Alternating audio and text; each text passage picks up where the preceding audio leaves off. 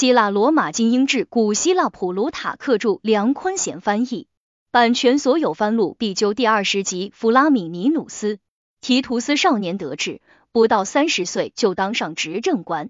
经抽签，他分的征讨马其顿国王菲利普的战争指挥权，这是罗马人首次介入希腊事务。在阿普索斯河之战中，他出骑兵击败菲利普。他军纪严明，温泉关以内的希腊人纷纷归附。他在斯各托萨再拜菲利普，向希腊人宣布他们获得解放。菲利普求和，他慷慨应允。后来，他又在安条克战争结束后，为背叛罗马的希腊城邦争取自由。之后，他当选监察官，登上仕途的顶峰。他因为兄弟之事与老家图为敌。晚年，他在出使外国期间，杀死了逃亡中的迦太基战神级人物汉尼拔。我们选择提图斯昆提弗拉米尼努斯来作为菲洛婆门传的比较对象。对于他的长相感兴趣的读者，可以去看他在罗马的铜像。铜像矗立在大竞技场的对面，紧靠取自迦太基的阿波罗神像附近。铜像上刻有希腊语铭文。据说他无论是在生气还是对人亲善的时候，都是和蔼可亲的。在做出惩罚时，他总是宽大为怀。他做好事时有始有终，非常乐于继续帮助那些曾经受惠于他的人，仿佛施惠者是他们而不是他自己。对于那些他曾经帮助过的人，他总是细心呵护，把他们当做他最宝贵的财富。但是他对荣誉的渴望毫无止境，热衷于建功立业。如果国家有什么大事需要人去做，他希望自己就是那个执行者。他喜欢那些需要他帮助的人，更胜于那些有能力提供帮助的人。把前者当作他为之奋斗的对象，后者则是他追求荣耀的竞争对手。当时罗马面临许多严峻的挑战，年轻人早早就参加战争。学习指挥艺术，弗拉米尼努斯度过了士兵的初级阶段，第一次在当时的执政官马克卢斯手下任护军，参加抗击汉尼拔的战争。马克卢斯中埋伏被杀，提图斯被任命为光复后的塔林顿及其周边地区的总督。任职期间，他以其为官公正和指挥，才能赢得巨大的声誉。罗马人在纳尼亚和科萨二城殖民，他被任命为两个殖民地的首领和缔造者。这段经历使他对自己有了更高的期许，认为自己可以跳过保民官、司法官和市政官这些从政的必经阶段，直接向执政官的目标发起冲刺。有了这些殖民地和其他资源做后盾，他成为执政官候选人。但是他遇到保民官福尔维和马纽斯及其所在党派的强烈反对，他们指出他还是个毛头小子，未经历练，不熟悉国家机构的运转方式，就这样无视法律，强行闯入国家的最高机关，这是非常不合适的。元老院将此事交由民众投票决定，民众选举他和塞斯都埃留斯为执政官，此时他还不到三十岁。提图斯抽签得到了对马其顿国王菲利普战争的指挥权，这在当时对罗马而言可是个好兆头，冥冥之中好像是命运的安排，因为在这场战争中，他们正需要这么一位刚柔并济的将领，不仅要能打仗，还要懂外交。马其顿王国为菲利普提供了与罗马人进行决战所必要的军需，但是进行一场持久战。他还需要得到希腊的支持，从当地获得补给，在当地找退路。一句话，希腊有他所需要的一切。因此，除非把希腊人从菲利普那里争取过来，否则就别指望能毕其功于一役。此前，希腊人与罗马人并无太多交集，此次战争是罗马人首次介入希腊事务。因此，除非主事的罗马将军是一个高风亮节之人，愿意使用温和的手段而不是武力，循循善诱，虚怀若谷，最重要的是放低身段，公正对待当地人，否则要让希腊人在短时间内离开他们已经习惯于服从的旧主人，去迎接一个陌生的外来政权，绝非易事。他的所作所为最好的体现了这些高贵的特质。提图斯注意到他的两位前任苏尔皮丘和普布留斯总是到了岁末才和马其顿人开战，采用的战术也不正确，都是一些争夺通道和给养的分散的遭遇战，从未与菲利普面对面交过手。他决定不再像他们那样。把一年的任期浪费在享受执政官的荣耀和国内政治上，到了年底才到军队履行将军职责，可怜巴巴的只为能把任期再延长一年。他强烈渴望把所有权力都用在战争的指挥上，对这些荣誉和特权不屑一顾。因此，他要求元老院任命他的兄弟卢奇为海军主帅，让其率领三千名士兵作为中军。这些士兵都曾在斯基皮奥麾下服役，在西班牙打败过阿斯德鲁巴，在非洲打败过汉尼拔，这时候还都年轻力壮。他平安抵达阿尔皮罗斯，普布留斯的军队正驻扎在这里。菲利普的军队长期控制着阿普索斯河的通道及海峡，那里地形险固，普布留斯对他无可奈何。提图斯接过军队指挥权，送走普布留斯，便去查勘地形。这地方尽管不像坦佩那样林木葱茏、绿草如茵，但就地势而言，绝不亚于坦佩。阿普索斯河从大片耸峙的高山中间穿过，水深流湍，酷似佩尼奥河。山脚下全被河流覆盖，只露出一条狭窄多岩的小道。在任何时候都不利于通行，一夫当关，万夫莫开。因此，有人建议提图斯迂回经过达萨雷泰人的国土，沿伦克斯走一条既平坦又安全的路。但是他担心，如果他远离海岸线，进入荒无人烟的国度，菲利普又拒绝交战，他会因缺乏给养而被迫撤回海边，像他的前任那样一事无成。因此，他决定强行通过山区地带。但是菲利普的军队占据了有利地形，从四面八方向罗马人射击，双方激烈交手，死伤惨重，战事焦灼。这时，有几个牧牛人跑来告诉提图斯，他们发现一条迂回的路无人看守，如果由他们带路，只需三天即可到达山顶。为了取得他的信任，他们说马卡塔斯之子卡罗斯也参与密谋。卡罗斯是阿尔皮罗斯的头面人物，对罗马友好，因害怕菲利普而不敢公开帮助罗马人。提图斯相信了他们的话，派出一支由四千名步兵和三千名骑兵组成的小分队随牧人出发。这些向导受到严密看守，白天他们在山谷或者密林中休息，晚上趁着月色行军。当时正是满月。小分队出发后。提图斯让主力静静的待在原地，只进行一些小规模的佯攻，以吸引敌人的注意力。与迂回的小分队约定的到达山顶的日子一到，弗拉米尼努斯一早就集结轻装及重装部队，他把他们分成三个部分，自己带领前队沿着河岸向狭窄的通道艰难行进。马其顿人不停的投射标枪，双方激烈交手。左右两翼也在岩石地带敏捷的攻击前进。他们正在艰难推进时，太阳冉冉升起，远处升腾起一层烟尘，像薄雾一样笼罩群山。敌人对此毫无察觉，因为烟雾出现的地方就是他们身后的山顶。罗马人正陷入苦战，胜负难决。刚开始也是将信将疑，但是烟雾越来越浓，遮天蔽日，越飞越高。他们不再怀疑那是他们的同伴发出的烽火信号，所有人发出胜利的呐喊，奋力前进，将敌人赶到最崎岖的地面。山上的同伴也以高声呐喊作为回应。马其顿人夺命而逃，损失不超过两千人。复杂的地形使他们得以逃脱追杀，但是罗马人洗劫了他们的营盘，里面的金钱和奴隶全部成为罗马人的囊中物。罗马人成为通往阿尔皮罗斯所有通道的绝对主人。罗马军队纪律严明，秩序井然。尽管他们远离大海和补给船，每月的粮食配额很紧张，采购也很困难。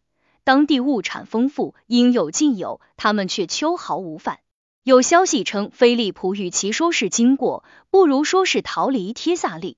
他把居民赶出城去，让他们到山里避难，然后把城市烧掉，把所有不能拿走的财物留给士兵当战利品，把整个国家丢给罗马人。提图斯请求他的士兵所到之处，把这个国家当作是他们自己的，或者是托他们保管的那样爱惜。很快，他们就感受到这种严明军纪所带来的好处。他们刚一踏上帖萨利，所有城门都向他们敞开，温泉关以内的希腊人争先恐后与他们结盟。阿凯亚人与菲利普脱离联盟关系，和罗马人联起手来对付他。尽管罗马的坚定盟友埃托利亚人强烈要求做欧庞提亚人的保护者，欧庞提亚人还是没听他们的，而是去找提图斯，把自己的城市托付给他。据说普罗斯头一次从附近山头的一座瞭望塔上观看罗马军队布阵，他说他从这群蛮族人的阵法中看不出蛮族的痕迹。事实上。所有来找提图斯的人对他的第一印象也大同小异。此前，马其顿人告诉他们，有一个侵略者带着一支蛮族军队来到希腊，见风指处皆化为奴隶和丘墟。他们一接触这个人，才发现大谬不然，眼前是一个正值花季的和蔼可亲的年轻人，一口纯正的希腊语，热爱荣誉，人见人爱。大家离开后，到处传播对他的好感，都认为希腊的自由有了保障。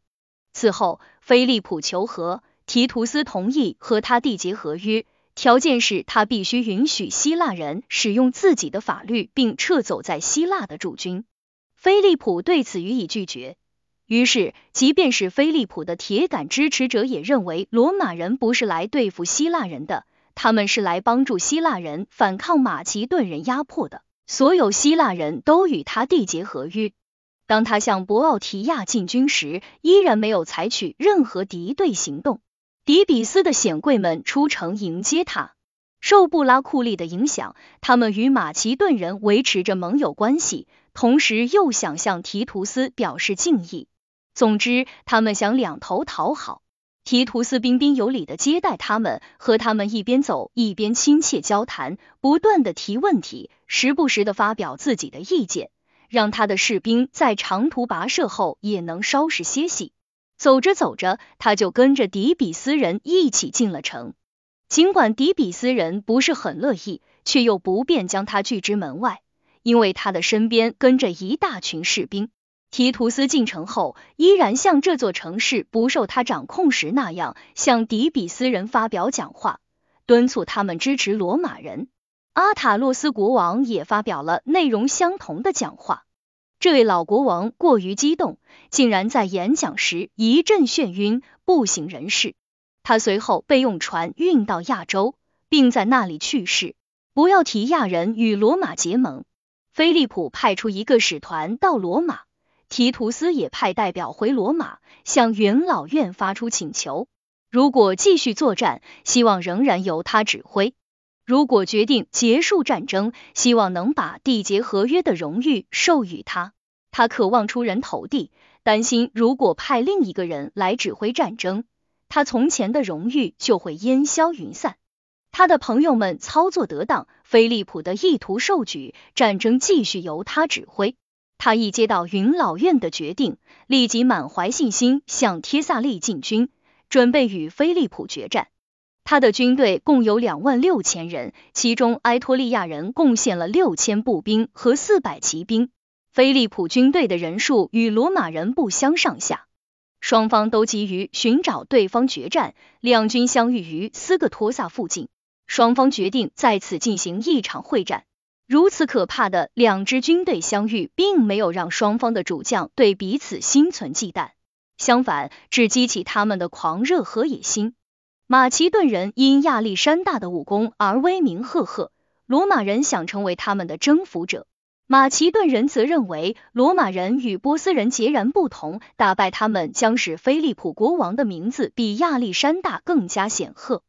提图斯号召他的士兵们要做勇敢的人，因为他们现在是站在希腊这个世界上最著名的舞台上，和世界上最勇敢的对手同台竞技。菲利普也像往常一样对他的士兵发表战前演说。为了让大家听得更清楚，他站在营门外的一块高地上。但不知是运气不好，还是因为过于匆忙没有注意，后来才发现他站着发表演说的地方是一座坟墓。这一不祥之兆打击了马其顿人的士气。菲利普整天待在军营里，拒绝出战。第二天一早，一夜的小雨过后，乌云散去。平原上雾气蒙蒙，天大亮后，从邻近的山上降下一阵浓雾，笼罩着两军阵营，使他们彼此不便。双方派出去设伏和侦察的小股部队狭路相逢，开始在被称为库诺斯克帕莱狗头的地方爆发战斗。此地因周围小山头一座挨一座，看上去像一个个狗头而得名。在这种崎岖不平的战场上，可以想象双方的攻防不断移位，时而追逐，时而逃跑。两军主帅看到自己人处于不利态势，就会派出援军。后来浓雾散去，战局一览无遗，两军开始主力决战。菲利普在马其顿军队的右翼，居高临下，占有地利。他把他的整个方阵压向罗马人，来势凶猛，罗马人无法抵挡。马其顿人密集的长矛阵和紧凑的队形压垮了他们，但是国王的左翼因为多山的缘故而出现缺口。提图斯看到了这一点，他对自己战败的一役不抱幻想，全速冲向另一翼，向马其顿人展开猛攻。由于地势不平，这一翼的马其顿方阵无法保持完整，方队的纵深也不够，而这正是方阵的威力所在。因此，他们不得不穿着笨重的盔甲，单兵肉搏。马其顿方阵就像一头猛兽，当它作为一个整体保持队形，盾牌挨着盾牌，就像是一个人的时候，无人能敌。一旦出现缺口，不仅失去了合力，单兵的战斗力也大打折扣，因为他们都身披重铠，行动不便。每个人作为整体的一部分，比单兵作战更有战斗力。罗马人击垮这一翼的军队，有些人追逐逃兵，其他人转而攻击仍在另一翼作战的马其顿人。战胜的一翼很快也陷入混乱，扔下武器逃命。马其顿人被杀人数不下八千，大约五千人被俘。埃托利亚人被认为应对菲利普逃脱负责，因为正当罗马人在追逐逃兵的时候，他们却在洗劫马其顿人的兵营。他们把里面一扫而空，让后来者望迎兴叹。一开始这件事只是造成双方的局语、争吵和误解，但是随后他们就让提图斯不胜其烦。埃托利亚人把胜利全部归功于自己，并且让所有的希腊人有了这样的先入为主之见。到现在，无论是在诗词还是歌赋中，这次胜利的桂冠依然戴在埃托利亚人的头上。有一首最流行的诗是这么写的：白骨悠悠，草萋萋，三万亡灵贴萨利。埃托利亚壮士怒，罗马战神显威力。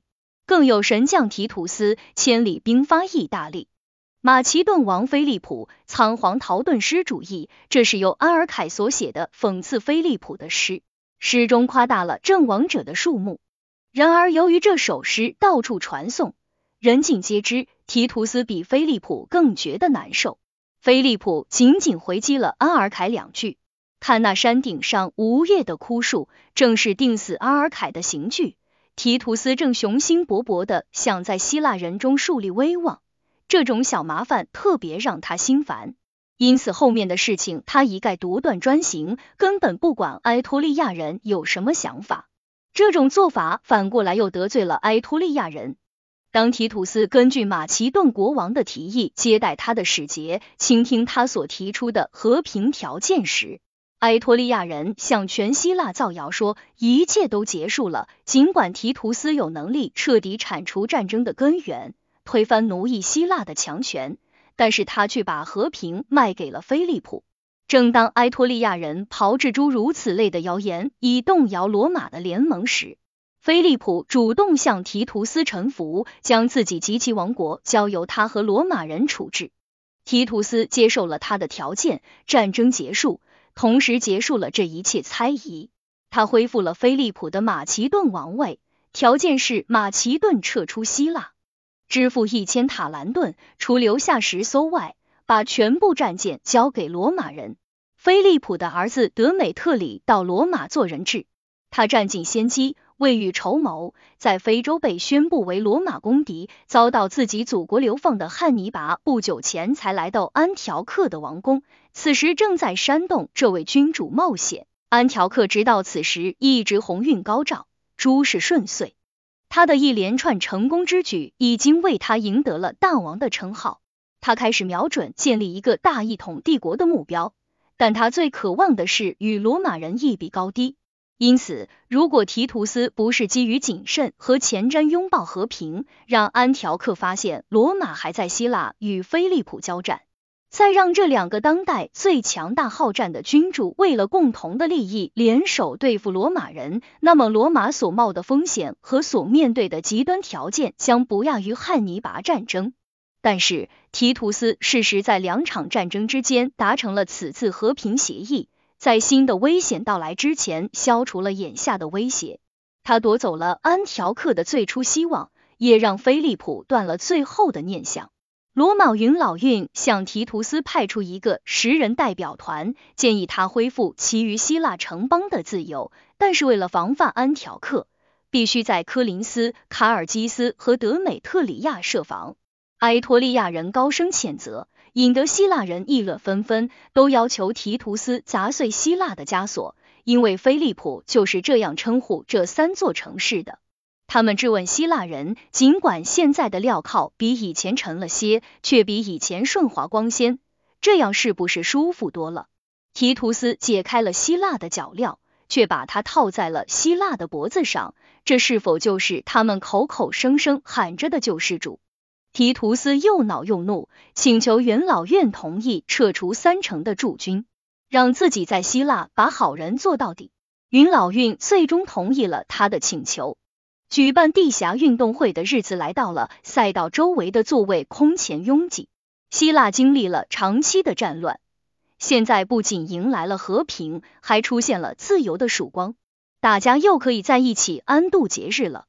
开场的喇叭声响起，传令官走向观众，大声宣布：罗马元老院以及代执政官衔将军提图斯昆提击败了马其顿国王菲利普，恢复科林斯人、洛克里斯人、博基斯人、欧伯亚人、普提奥提斯的阿凯亚人、马格尼西亚人、帖萨利人和佩莱比亚人的国土、法律和自由。取消加诸他们身上的所有军税，撤除在他们城邦的所有驻军。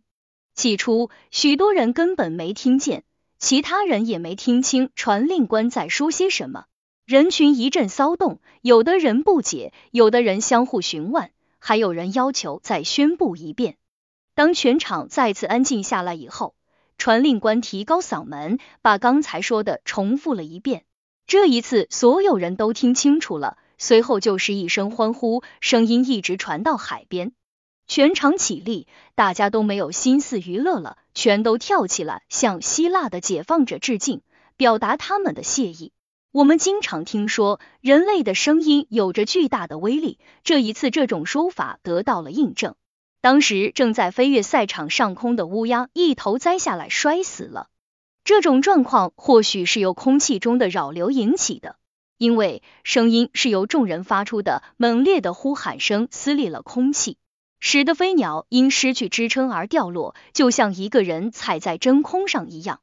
除非还有一种可能，鸟儿就像中箭一样被声音射中而死。当然，也有可能是巨大的声音在空气中引起螺旋效应，就像我们所看到的因海浪的猛烈波动而产生的涡流一样。提图斯被民众团团包围，如果他没有预见到运动会结束时，观众会一拥而上，因此提前及时退场，那天恐怕就很难脱身。观众围着他的看台喊累了，夜幕降临，朋友或者本国人相遇时，都会兴奋的互致问候，相互拥抱，然后一起回家饮酒庆祝。毋庸置疑，在饭桌上，他们更加高兴，开始回忆和畅谈希腊形势。这里爆发过无数次自由保卫战，自由却从来没有像今天来的这样彻底，这样令人感激涕零。而今天的自由却是别人为他辛苦打下的。希腊没有为此流过一滴血，没有一个希腊公民为此牺牲生命。今天他却得了上上奖，那是希腊人最值得为之奋斗的东西。勇气和智慧是人类稀有的东西，但是在所有高贵的事物中，公正无私的人似乎才是最稀有的。阿格西劳、吕山德、尼基亚和阿尔基比亚的能当将军，懂打仗，知道怎么取得陆战和海战的胜利，却不懂得利用这些胜利去达成伟大崇高的目标。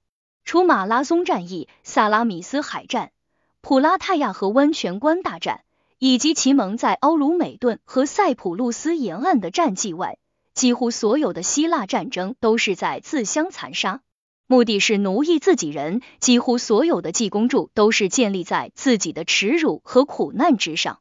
希腊的每一次浩劫都是由他的伟大人物的罪业和野心造成的。一个外来的民族，只是因为来自共同的元祖，还保留着一点微弱的新传。一个希腊人没有任何理由可以提出任何要求的国家，却把希腊从灾难深重中解救出来，挣脱了傲慢无礼的暴君以及压迫者之手，还给他往日的自由。他们只是快意嘴皮子，提图斯却用行动兑现了他在宣告中承诺的内容。他立即派林图卢斯去亚洲，解放那里的巴古利亚人，又派提提略到色雷斯。监督菲利普的驻军撤离那里的城镇和岛屿。与此同时，普布留斯维留斯启程去和安条克解决在他治下的希腊人的自由权问题。提图斯本人则前往卡尔基斯，又从那里坐船到马格尼西亚，解散那里的驻军，将政权交到人民手中。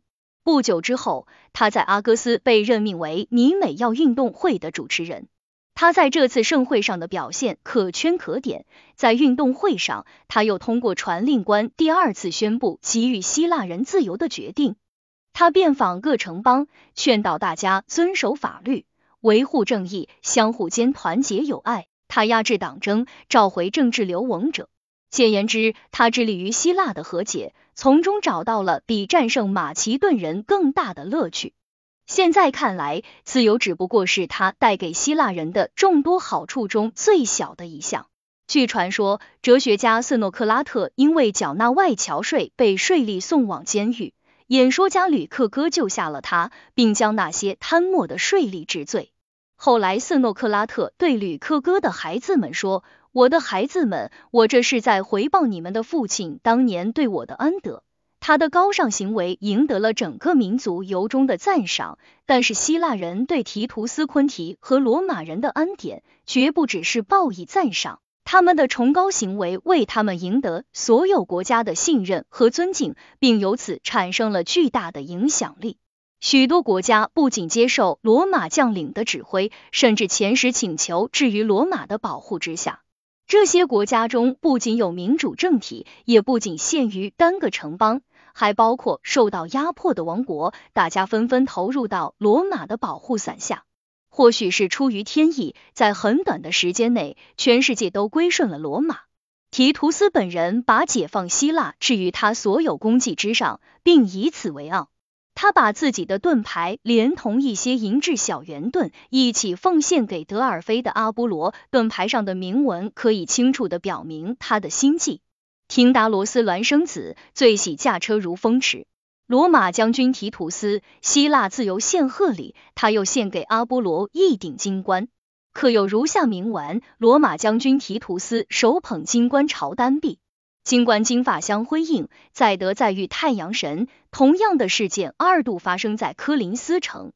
提图斯那一次，还有我们时代的尼禄，同样在科林斯，同样在地下运动会的庆典上。宣布希腊享有自由和实行自己法律的权利。前者通过传令官宣布，但尼禄是在大广场上亲自向集会的民众当场宣布的。不过这是很久以后的事了。提图斯勇敢的向骄横一世的斯巴达建主纳比斯发动了一场正义的战争，战争的结果却让希腊人大失所望。他本来有机会抓住纳比斯，却故意让他溜掉，还和他订立合约，让斯巴达在奴役状态下监牢。不知是因为他害怕一旦战争拖下去，罗马会派来另一位将军夺走他的荣誉，还是因为对菲洛婆门的嫉妒促使他草草收场。菲洛婆门已经在希腊战场上崭露头角，在那场战争中，他智勇双全，更是创造了奇迹。阿凯亚人在剧场上放大他的形象，把他提升到与提图斯相同的高度。提图斯对此感到不屑。认为菲洛婆门不过是一介平民，只是在自己的国境线上打过几场小仗，怎能和一个指挥过希腊保卫战的罗马执政官相提并论？他辩解道：“之所以结束战争，是因为不想看到其他斯巴达人受到暴君的池鱼之殃。阿凯亚人授予他许多荣誉，但是所有这一切都不能报答他为希腊人所做的一切。”不过，他们送给他的一件礼物却令他喜出望外。事情是这样的，在汉尼拔战争中，不幸被俘的罗马人有许多被卖到世界各地做奴隶，其中有一千二百人当时就在希腊。他们的不幸遭遇深受同情，如今他们和自己的孩子、兄弟和朋友在此相逢。身份却迥异，一方是奴隶，一方是自由人；一边是战俘，一边是得胜之君，怎不令人唏嘘？尽管提图斯对他们非常关心，却没有将他们从主人那里强行带走。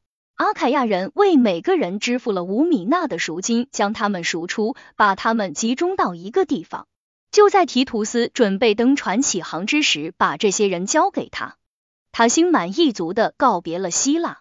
他的慷慨之举得到了慷慨的回报，这是一个勇士和爱国者应得的荣誉，这也是他的凯旋式中最光荣的部分。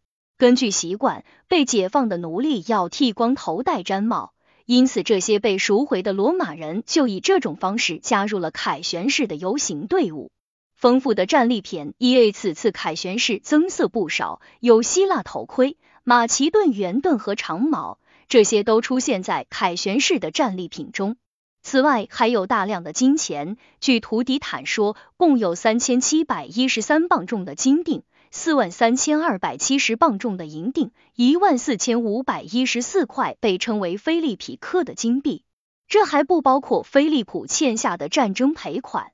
不过，罗马人后来在提图斯等人的提议下，将赔款还给了菲利普，还宣布他为罗马的盟友。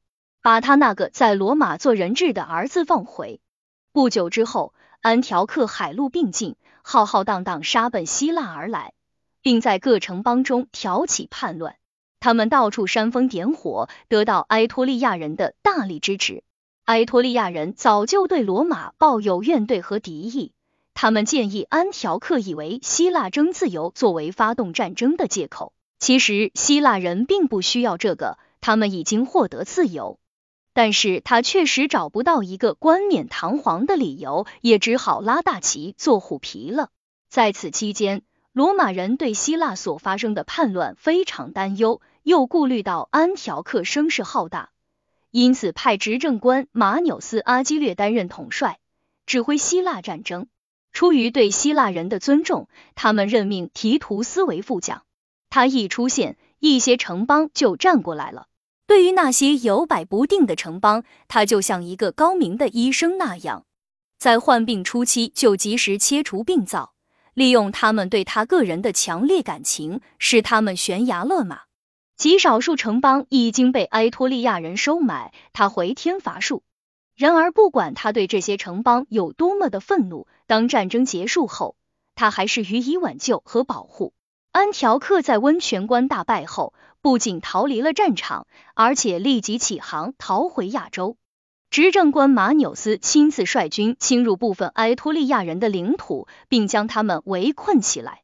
菲利普则获准征讨其余部分。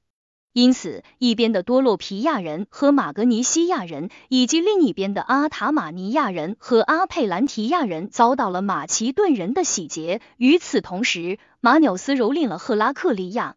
包围受埃托利亚人控制的瑙帕克图，提图斯依然同情和关心希腊人，他从伯罗奔尼撒乘船去见执政官，一见面就责怪马纽斯本可依靠自己的力量获胜，却把战争的荣誉和硕果拱手让给了菲利普。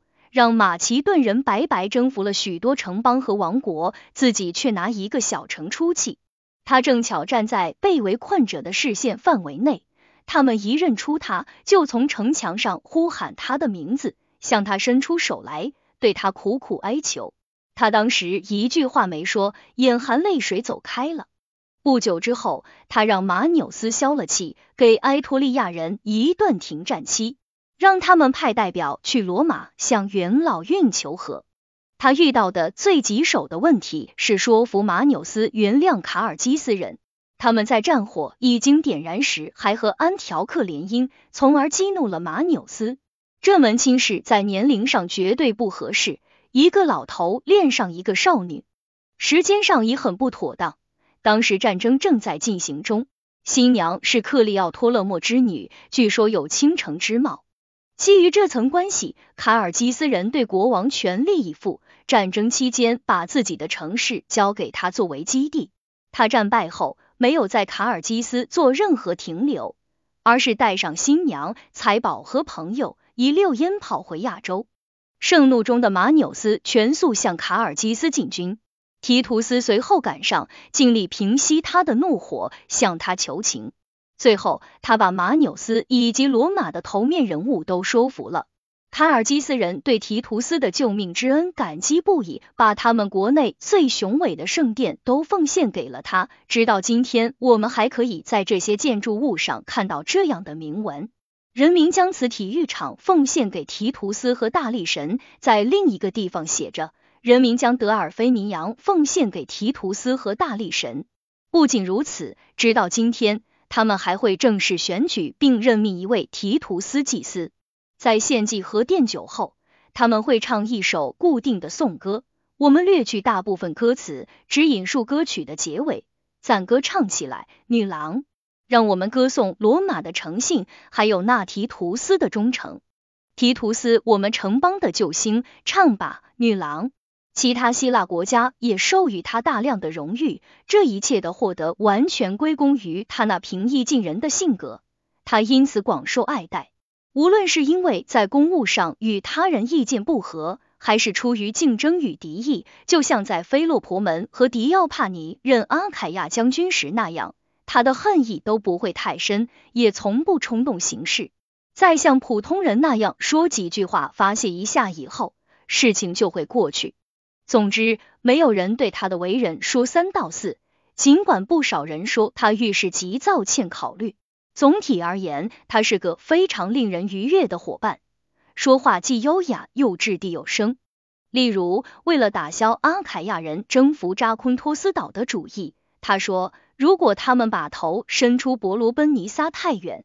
他们要冒的风险就会像乌龟离开龟壳一般大。又比如，他和菲利普初次见面协商停战时，菲利普抱怨提图斯前呼后拥，而自己形单影孤。提图斯回答道：“是的，你把自己的朋友都杀光了。还有一次，梅塞尼人戴诺克拉特在罗马的一次酒会上喝醉了酒，穿女人衣服跳舞。”第二天，他请求提图斯帮他把梅塞尼从阿凯亚人的手中分离出去。提图斯答道：“这事当然要考虑，不过我有点奇怪，一个身负如此重任的人，竟然会在酒会上又唱又跳。”安条克的使者在阿凯亚人面前说，他们主人的军队如何庞大，还如数家珍的说出一长串名字。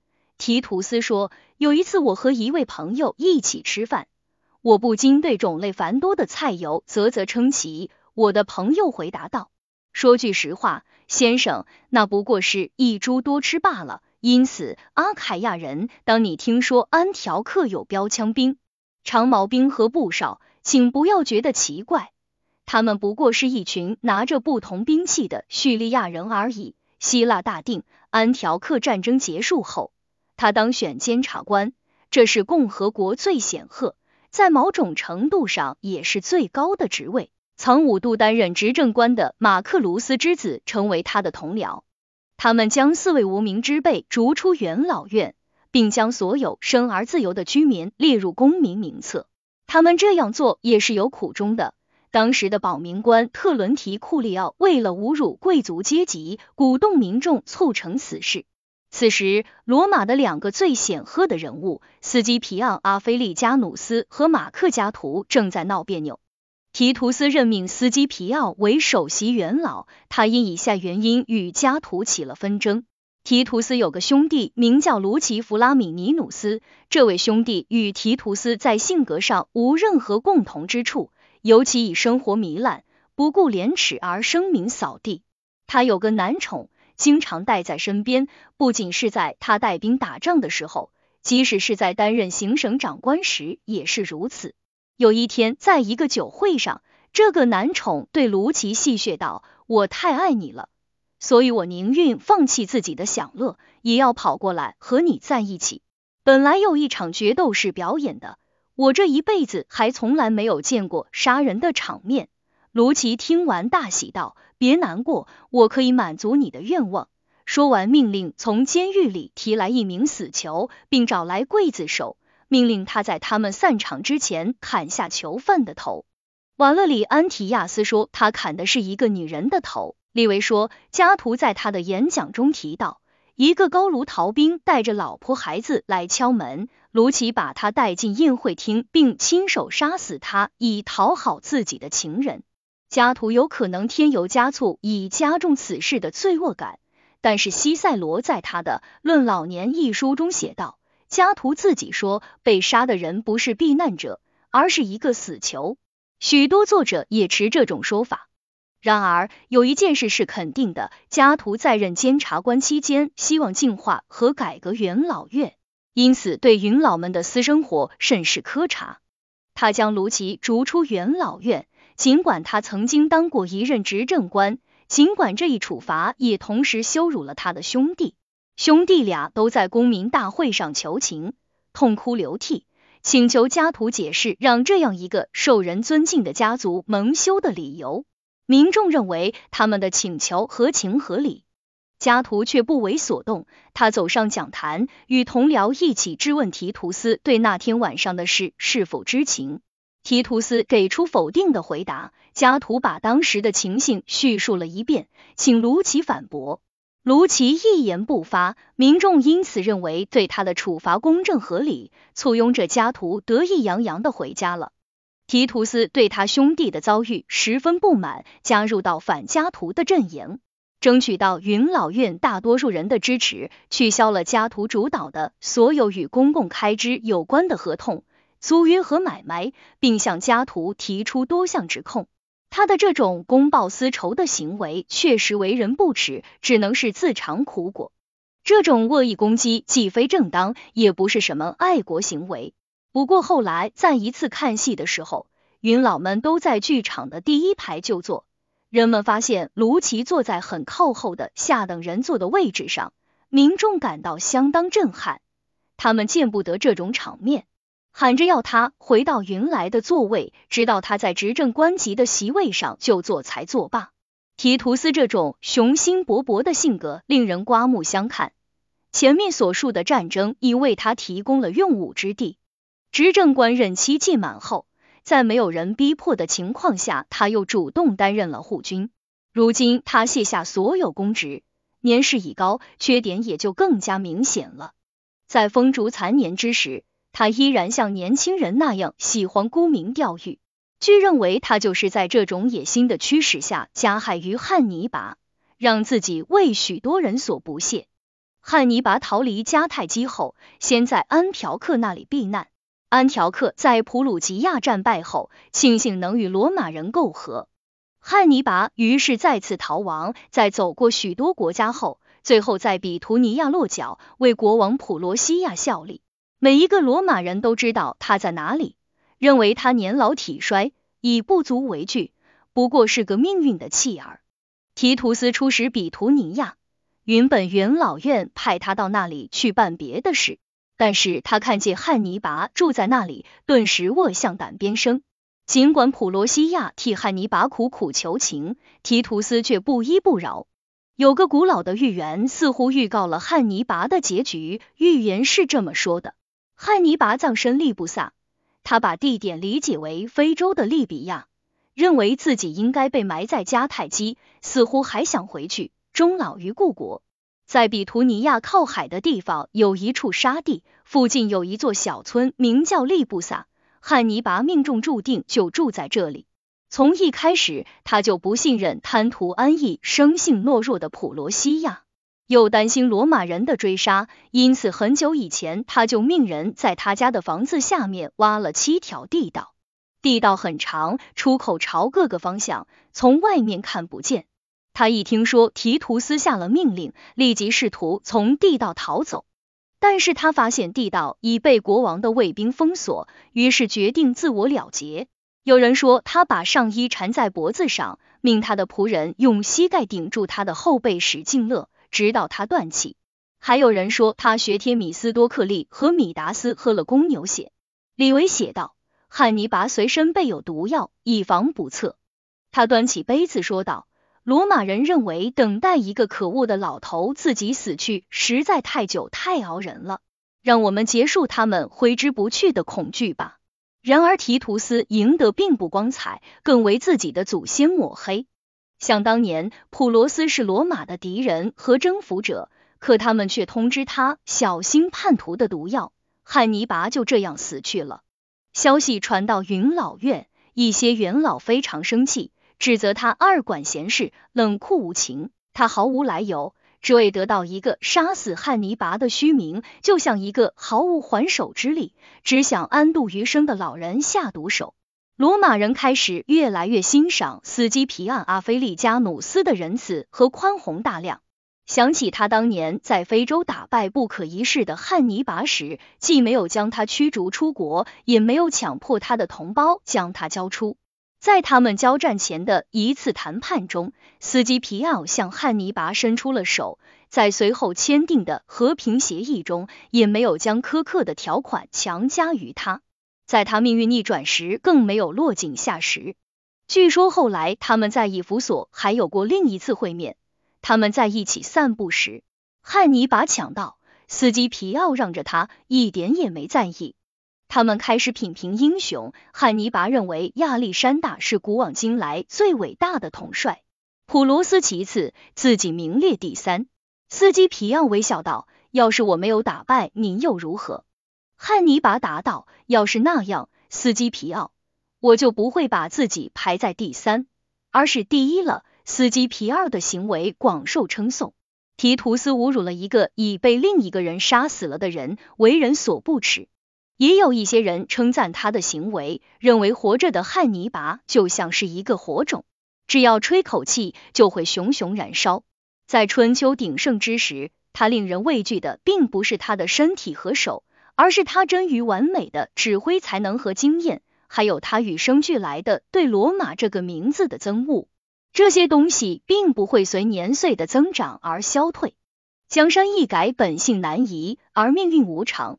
新的希望很容易让那些被仇恨吞噬的名媛不化之徒做出新的尝试。此后所发生的事，在某种程度上证明提图斯并没有做错事。阿里斯多尼克出生于普通乐师之家，在冒称欧美尼斯之子后，给亚洲带来了动荡和叛乱。又米特拉达特被苏拉和芬布里亚打败，损兵折将，但是他东山再起。成为卢库卢斯海路上最危险的劲敌。汉尼拔从来没有沦落到像盖约马留那样卑微的境地。他是普罗西亚国王的朋友，可以自由调动国王的臣属，指挥国王的海军和骑步兵。曾几何时，那些嘲笑马留在非洲流浪、一文不名的人，转眼间就在罗马向他跪地求饶，提鞭加倍，引颈就戮，放眼未来。我们真的不知道谁是伟人，谁是庸才。所有事情都要等盖棺才能定论。有鉴于此，有些作者告诉我们，提图斯并非此事的主使，他和卢奇斯基皮奥一道，此次出使的目的就是要杀死汉尼拔。在这些事件之后，我们在史书中找不到更多提图斯作为军人以及政治家的记载，唯一知道的是他最后寿终正寝。现在是把他和菲洛婆们做一比较的时候了。